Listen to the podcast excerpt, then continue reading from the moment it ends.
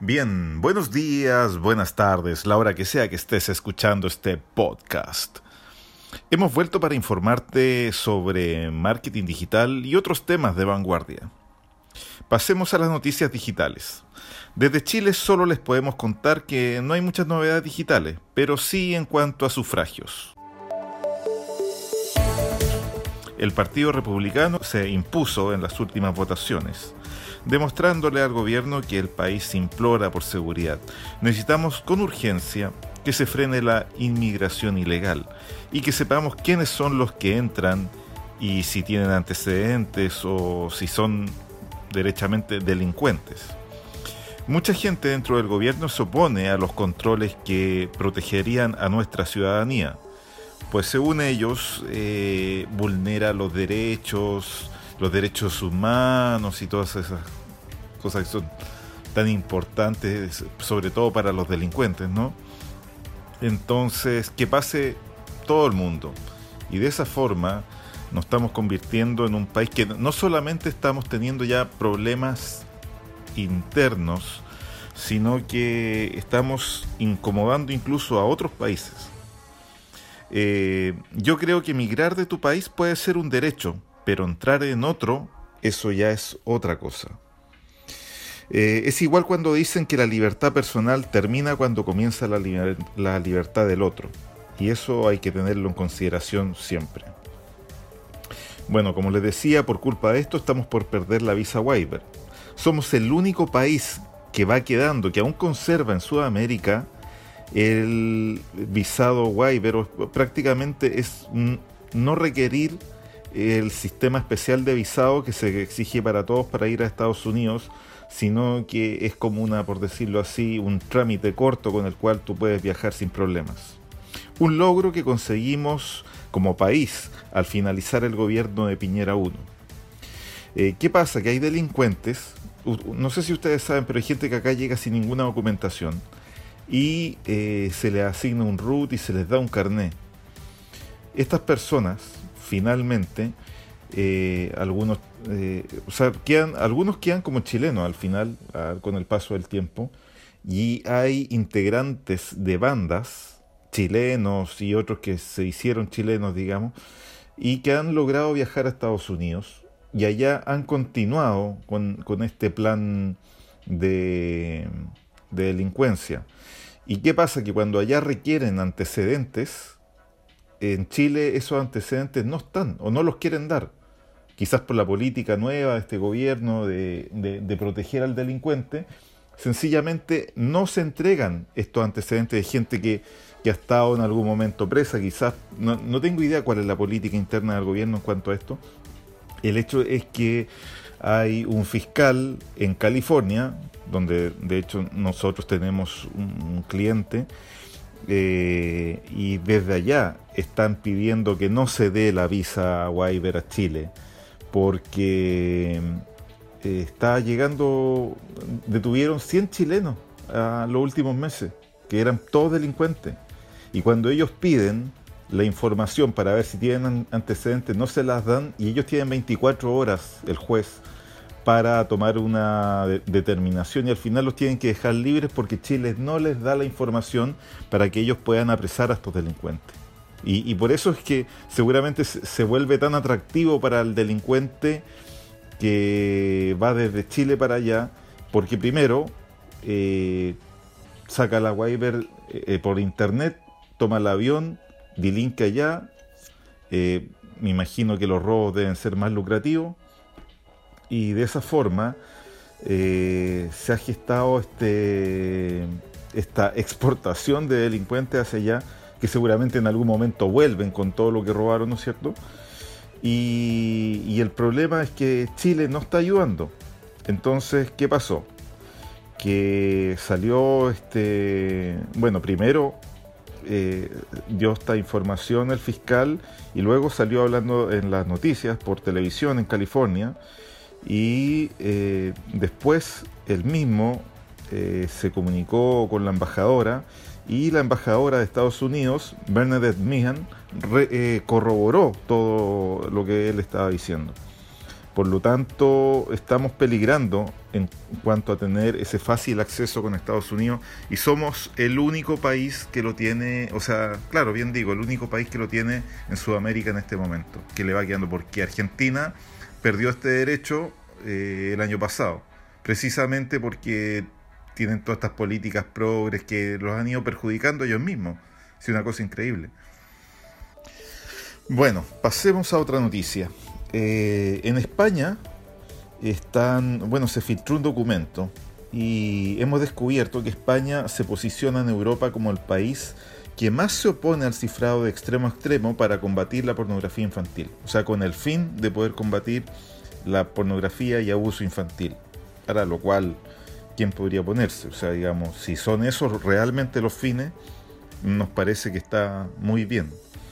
Eh, el problema es que están yendo quizás un poco lejos, porque quieren que incluso este cifrado o el acceso a información esté eh, no, sea limitado para nada, es decir, que incluso los archivos de audio también puedan ser escuchados con, con ese fin.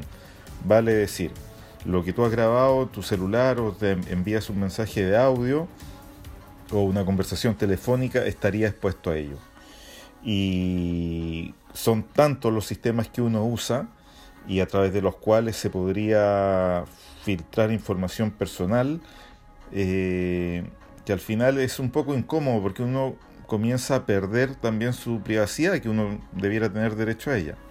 Yo no me opongo para nada si es para combatir eso, pero tampoco se sabe qué tan buen uso se le va a dar a esa información por parte del gobierno. Si realmente eh, España pretende eh, hacerlo en ese sentido solamente. Eh, y de hecho, si ellos quisieran, podrían ya pedirle, por ejemplo, a iCloud que escanee todas las fotos que tú tienes arriba para en la nube, digamos, para que sean revisadas en base a esta misma cruzada, ¿no es cierto?, que se pueda combatir el abuso infantil. Y eh, bueno, yo creo que quizás iCloud ya puede hacer eso perfectamente. Es decir, no es que una persona esté revisando foto a foto, sino que se le se prepara un algoritmo que utiliza, ¿no es cierto?, una especie de inteligencia artificial que detecta los píxeles y puede interpretar una imagen y que sale en esa imagen. Y así va escaneando rápidamente hasta encontrar eh, si la, los píxeles configuran una imagen, lo que para nosotros sería una imagen porque para la inteligencia artificial es un código binario, pero con tal programación que ellos podrían descubrir si es que ahí aparecen niños, si están con ropa o no, etc. sería bueno si se implementara, pero también está la contraparte, como decía anteriormente, de que se perdería un poco la privacidad, ¿no es cierto? En fin, eso por España. Eh, volviendo a Chile, bueno, eh, algo que no podemos eludir es el tema de la inflación y los precios. Los precios en Chile siguen subiendo. Tan bien que habíamos evitado eso, se advirtió al nuevo gobierno, antes que fuese gobierno, que las políticas que ellos estaban exigiendo iban a provocar inflación, no se hizo caso, siguieron adelante con su maquinaria, después más encima se hicieron gobierno y ya estamos con una inflación, pero que sigue y sigue. Y para peor, ya podemos decir que entramos en recesión. Es decir, se han conjugado los dos factores que los especialistas determinan como estanflación. Estanflación es una palabra, por si acaso, ¿ah? la busqué, existe, está en el diccionario de Word, eh, y en el fondo es una contracción de dos palabras de, estancamiento, ¿no es cierto?, e inflación. El año pasado la canasta básica de comida subió un 9.4% y este año no sé a dónde llegaremos. Por eso mismo, muchas empresas comenzaron a subir sus precios y esto es una cadena que nos obliga a todos a subir precios y a ir emparejando los costos que eh, se van, que de nuestros proveedores se terminan traspasando siempre al consumidor final. Eh, en la cuenta pública el presidente no habló nada de crecimiento, de inversión de empresas, nada, nada. Fue como habló estos discursos como de, Fidel Castro que no paraban nunca, más o menos lo mismo, pero Eh, aquí se aplica esa frase que uno puede decir que al decir tantas cosas es como no decir nada. Y, bueno, al final yo no, no, no tengo el estómago para estar escuchando tanto rato. Escuché el principio un poco con que se veía bastante moderado, pero finalmente después me enteré que fue volvió todo a lo mismo y, y bueno, ahora están con un tema de... Ya, me voy a saltar eso, mejor porque me imagino que ya todo el mundo se informó, por lo menos en Chile se informó de lo que fue la cuenta pública. El desempleo lo están combatiendo con 60.000 nuevos empleos públicos y nadie sabe qué hacen esas personas, que el gobierno anterior no necesitaba. Y este gobierno de repente pone esta nueva gente, y esto lo dicen muchos periodistas serios, que nadie sabe que están haciendo esos 60.000 nuevos eh, empleados con buenos sueldos y que al final eh, rebasan el, aparato público y tampoco eso se traduce, o sea, nadie me ha dicho que ha, ido ahora a algún lugar a, por ejemplo, a sacar documentos y todo fue súper expedito porque había mucha más gente que hizo todo el trámite más rápido. No, incluso más lento todavía.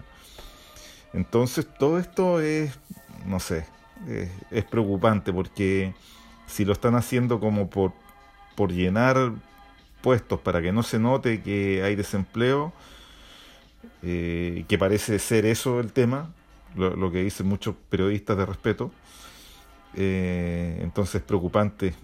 Y, además eh, hay cifras que indican que la gente está comprando menos.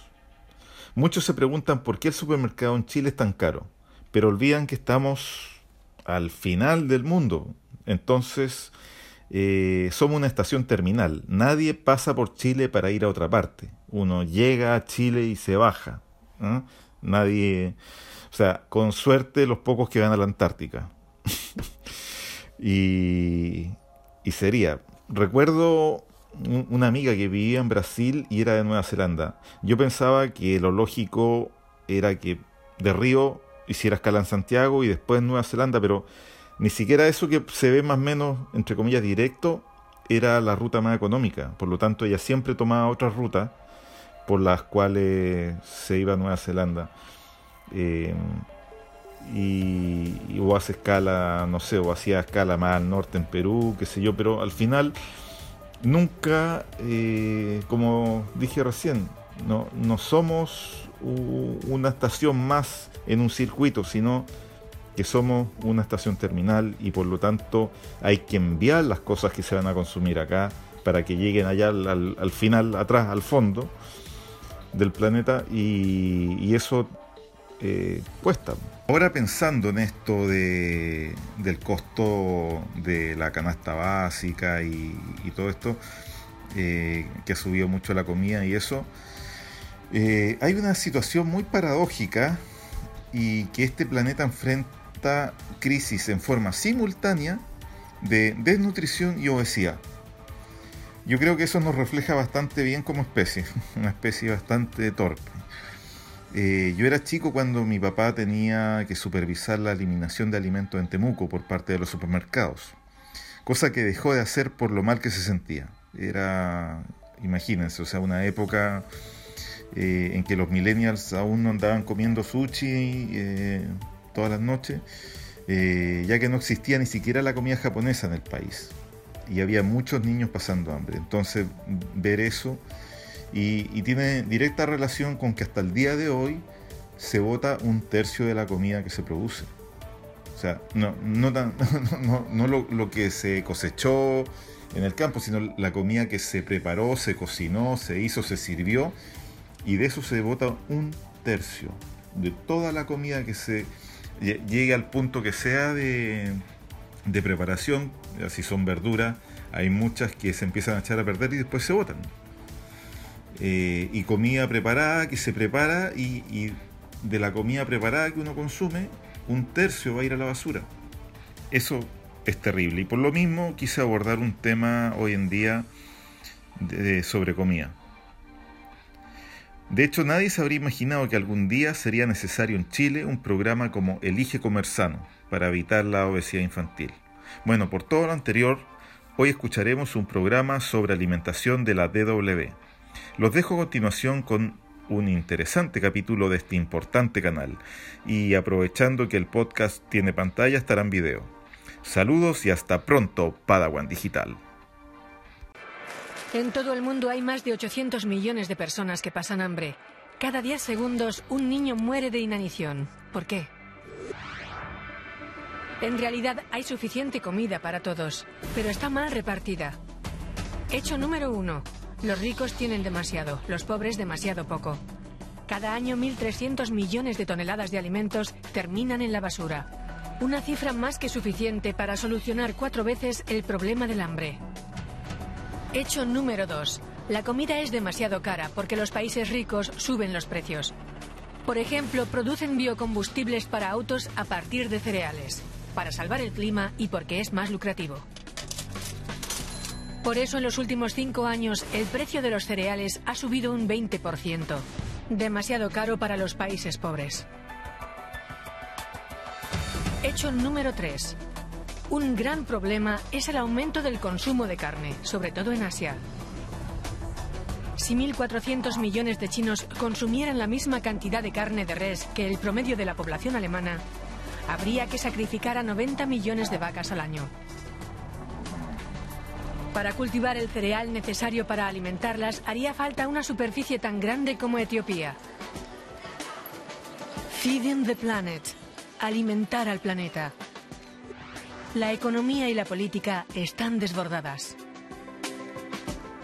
¿Y la ciencia no puede ayudar?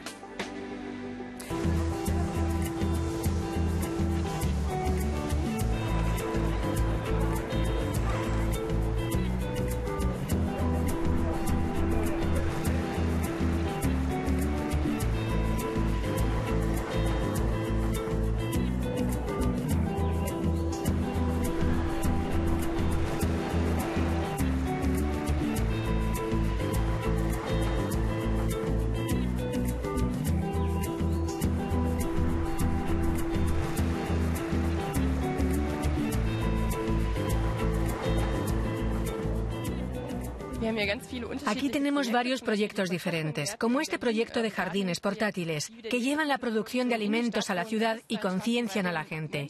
Pueden cultivar sus propios tomates y crean una relación especial. De manera que los urbanitas aprenden a cultivar sus propias verduras en el centro de la ciudad. Así es, y el esfuerzo que conlleva cultivarlas hasta que estén listas. Esperemos que aprendan. Gracias, señora Kulin, por estas informaciones. Y ahora les presentamos a un científico holandés que también quiere reducir el consumo de la carne ofreciendo una carne de laboratorio para la cual ningún animal tuvo que morir. Suena extraño, pero este científico crea una carne sintética a partir de unas pocas células madre. La carne de esta hamburguesa aún procede de una vaca. Pero si dependiera de él, eso cambiaría en el futuro. Mark Post quiere revolucionar la producción de carne. Su idea, que la carne del futuro proceda del laboratorio. Supondrá una mejora porque no habrá emisiones de CO2. Eso es bueno para el medio ambiente. Necesitaremos menos recursos para producirla. Podremos producir mucha más carne y alimentar a todo el planeta.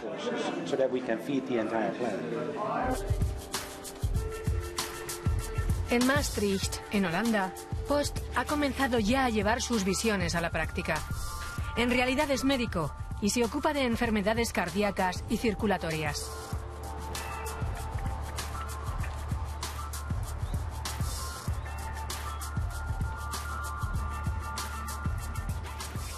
Desde 2004 intenta producir carne a partir de células musculares de vaca. Las células madre que utiliza junto a su equipo pueden extraerlas de un filete o de una vaca viva que ni siquiera es necesario sacrificar. Solo necesitan unas pocas células para lograr el crecimiento. Así son capaces de cultivar más de 10 toneladas de carne de vacuno. Parece carne picada normal, Pero la primera hamburguesa creada en 2013 no estaba destinada a la venta. Su coste fue de 250.000 euros. Solo quería demostrar que era técnicamente posible y de paso que hay buenos motivos para que lo hagamos. Pero durante la espectacular cata de 2013 en Londres, la costosa hamburguesa produjo decepción. La austriaca Hani Rützer del Future Food Studio la probó y dijo que la textura era buena, pero que resultaba demasiado seca por la falta de grasa.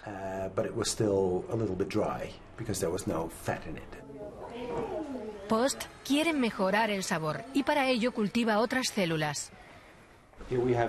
Aquí tenemos un ejemplo de cómo creamos tejido graso. Estos espaguetis son de células grasas. El visionario calcula que en siete años las hamburguesas artificiales llegarán a los restaurantes. También se pueden producir filetes, carne de ave o cerdo.